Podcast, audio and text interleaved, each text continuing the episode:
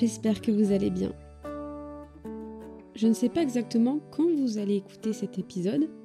En tout cas, quand je l'enregistre, on est début décembre 2023. Et si je dis ça, ce n'est pas pour rien. Vous l'aurez sans doute lu dans le titre.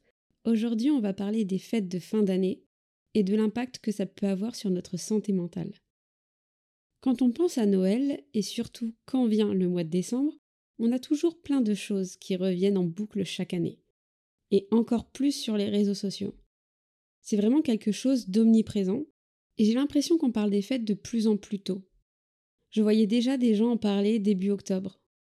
Et c'est une période de l'année qu'on ne vit pas tous de la même manière. La plupart du contenu qu'on voit est très festif, très joyeux, parce que Noël est une fête où on est supposé se rassembler, passer un bon moment en famille. Donc c'est l'image qui est retransmise partout. Et ça se comprend. C'est aussi une fête très commerciale, si ce n'est pas la plus commerciale. Il y a des pubs de Noël partout à la télé, à la radio, sur Internet. On entend aussi beaucoup de chants de Noël. Donc au bout d'un moment, si on n'est pas fan de la vibes euh, autour de Noël, je comprends que ça puisse agacer et qu'on puisse vite se sentir dépassé par tout ça. Généralement, les fins d'année sont plus compliquées à vivre, j'ai l'impression. Déjà parce qu'il fait super froid. On est limité dans nos activités en extérieur. On ne profite plus des mêmes choses que lors des autres saisons. Après, certes, il y a toujours des personnes qui préfèrent le froid de l'hiver. Mais l'hiver, c'est aussi la période de l'année où on est tous malades. Et moralement, ça aussi, ça pèse sur la santé mentale et sur le moral. On s'en rend pas forcément compte, mais ça joue aussi, je pense. Surtout si vous avez une famille avec des enfants malades à gérer, c'est vraiment pas évident. Beaucoup de gens, comme moi, préfèrent hiberner, rester au chaud chez soi le plus possible. Je ne dirais pas que je n'aime pas la période de Noël ou du Nouvel An, mais j'ai vraiment beaucoup de mal avec le froid. Et c'est vrai que ça n'aide pas. Le souci quand tu as une santé fragile, et ce qu'on oublie trop souvent, c'est que le froid est ton ennemi. Je sais que si j'attrape un rhume ou une angine, je peux finir sous perfusion ou hospitalisé. Le froid, ça ne pardonne pas. Donc quand je sors, j'essaie toujours de faire attention d'être couverte le plus possible. Je ne sors jamais sans écharpe, bonnet ni gants. Et c'est vrai que rien que ça, ça joue aussi beaucoup sur mon mood par rapport aux fêtes de Noël. Parce que qui dit fête dit aussi rassemblement, et potentiellement transmission de maladies, de virus, etc. Je sais qu'on n'aime pas parler de ça, mais avec le Covid et la pandémie, on s'est rendu compte à quel point c'est rapide de transmettre ces germes à quelqu'un. On prévoyait de passer les fêtes avec le peu de personnes possible à l'époque, et j'ai l'impression que depuis que cet arc Covid est passé, les gens ont vite oublié. Je ne vois plus personne mettre de masque quand ils vont en consultation chez le médecin. Même certaines personnes qui ont le Covid ou des symptômes ne le mettent plus. J'ai l'impression qu'il n'y a que moi que ça choque. Pour celles et ceux qui en doutent, il y a encore beaucoup de contamination en France, chaque jour, même si on n'en entend pas parler. Alors je vous dis ça, non pas pour vous faire paniquer, mais juste pour recontextualiser. C'était il y a trois ans maintenant, et la plupart des gens agissent comme si ça n'était jamais arrivé.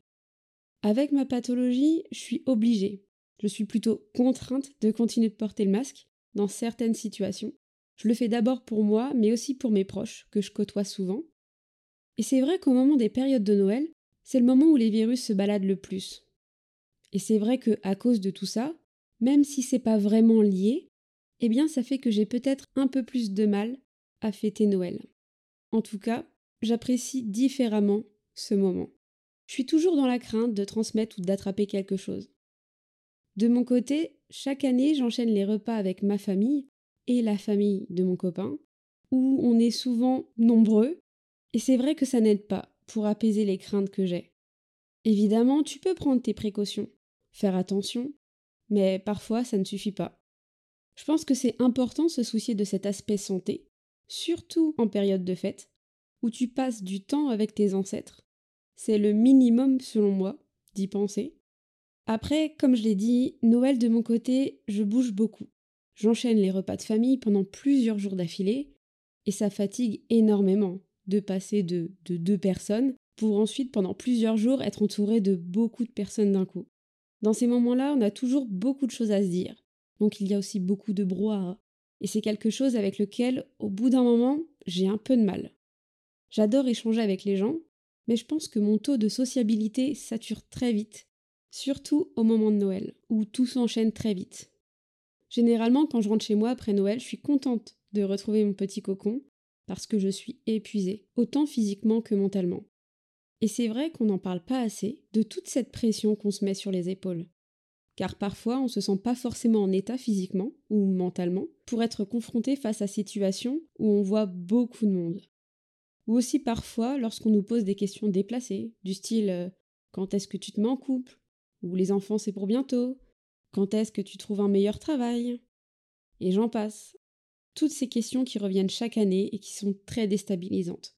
Je pense aussi que c'est une raison pour laquelle la plupart des gens n'aiment pas les repas de Noël. C'est très dur de devoir encaisser les remarques et les a priori, encore plus lorsqu'il s'agit des membres de sa famille. Ça nous touche d'autant plus. J'ai la chance de mon côté de ne pas trop subir ces remarques ou ces questions, parce que je pense que dans ma famille, ils savent que je n'aime pas ça. Mais je sais que vous êtes beaucoup de personnes à le vivre mal, c'est pourquoi j'en parle. Je pense que si vous êtes dépassé par certaines remarques et questions, il ne faut pas hésiter à le dire. Je suis désolée, tonton, ta question me gêne. Je n'ai pas envie d'y répondre, ça met mal à l'aise. Quitte à mettre un froid dans la pièce. Il faut que les gens sachent s'ils franchissent des limites. Il faut aussi qu'ils en prennent conscience et qu'ils s'en excusent. Encaisser, ne rien dire, ça ne va rien changer. Et tous les ans, ce sera la même chose. Et peut-être que ça sera aussi de plus en plus inconfortable. Certes, c'est pas évident, j'avoue mais je crois qu'il n'y a rien de plus libérateur que d'exprimer ce que l'on ressent. À partir du moment où les mots sont réfléchis et bien pensés, et dans le respect évidemment, je pense que ça ne pose pas de souci, et ça vous fera du bien.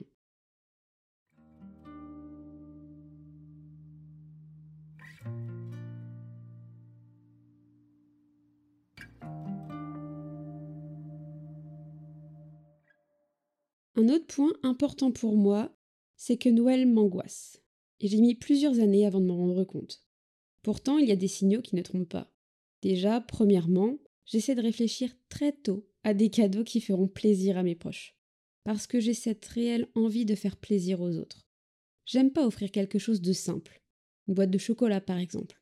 Parce que c'est sympa, mais ça fait pas vraiment plaisir. À part aux enfants, peut-être. J'ai besoin de trouver quelque chose d'authentique. Pas forcément d'original, en tout cas, je veux que le cadeau corresponde à la personne en question. Donc c'est quelque chose qui met du temps à conceptualiser.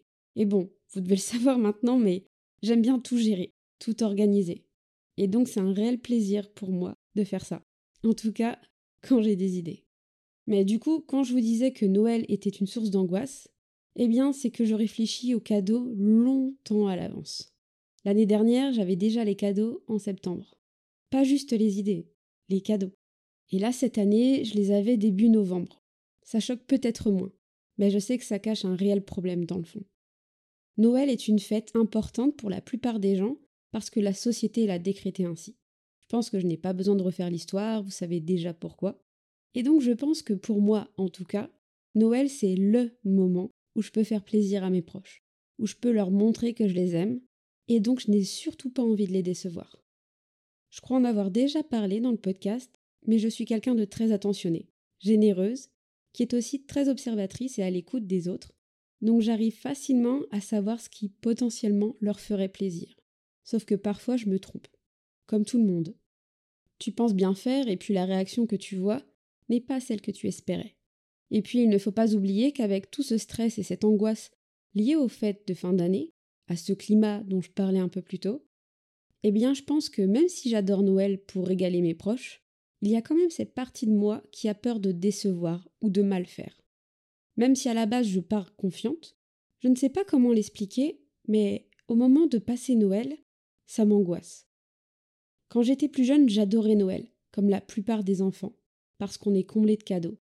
Et comme tout le monde, ça m'est aussi déjà arrivé de ne pas avoir le cadeau souhaité, par manque de budget ou autre. Le fait est, ça m'est déjà arrivé d'être déçu. Parce qu'on ne va pas se le cacher, Noël, c'est aussi avoir beaucoup d'attentes. On dit aux enfants de faire leur liste. Parfois même, on continue de faire des listes une fois adulte. Et ça arrive que la chose qu'on voulait absolument, eh bien, qu'on ne l'obtienne pas. Et c'est ok d'être déçu, sur le moment. Le truc, c'est que, comme je l'ai déjà mal vécu, eh bien, j'ai peur que les autres le vivent de la même manière, à travers mes cadeaux. Alors là, je vous vois déjà venir me dire N'y pense pas, ou si c'est fait avec le cœur, ça leur fera forcément plaisir. Je sais tout ça. Y a pas de souci. Mais faut pas se mentir. À chaque fois qu'on offre un cadeau à quelqu'un, à moins que ce soit exactement le cadeau que la personne a demandé, là, ok, mais sinon, il y a toujours ce moment de doute, où lorsque la personne déballe le cadeau, il y a ce moment d'analyse du visage, des réactions de la personne une fois qu'elle a ouvert le cadeau. Il y a toujours un petit doute. Et ce moment de doute, c'est vraiment le moment que je redoute à chaque Noël. Je vous dis ça, mais mon plus gros souci, c'est que j'adore donner, j'adore offrir, mais j'ai beaucoup de mal à recevoir. Ça me gêne énormément. Et donc, quand j'offre un cadeau à quelqu'un, même si ça me fait trop plaisir d'offrir et que j'ai hâte de voir la réaction, j'ai toujours une part de moi qui s'identifie à la personne, et c'est à ce moment précis où ressort cette crainte de décevoir au fond de moi. Vous allez peut-être me dire que j'en fais trop, que ce n'est pas si grave en soi, mais le cadeau c'est ce qui est le plus mis en avant au moment des fêtes. C'est un vrai sujet de conversation, avant et après les fêtes. Tout le monde veut savoir ce que l'autre a eu, et inversement.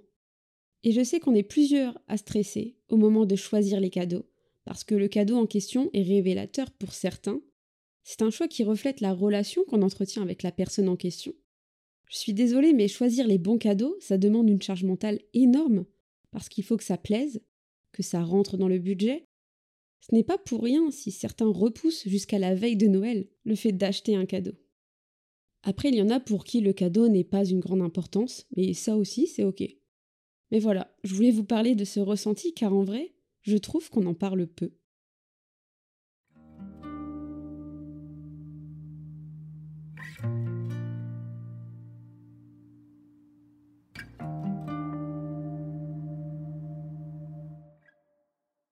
Ça m'est déjà arrivé de fêter Noël seul, par choix.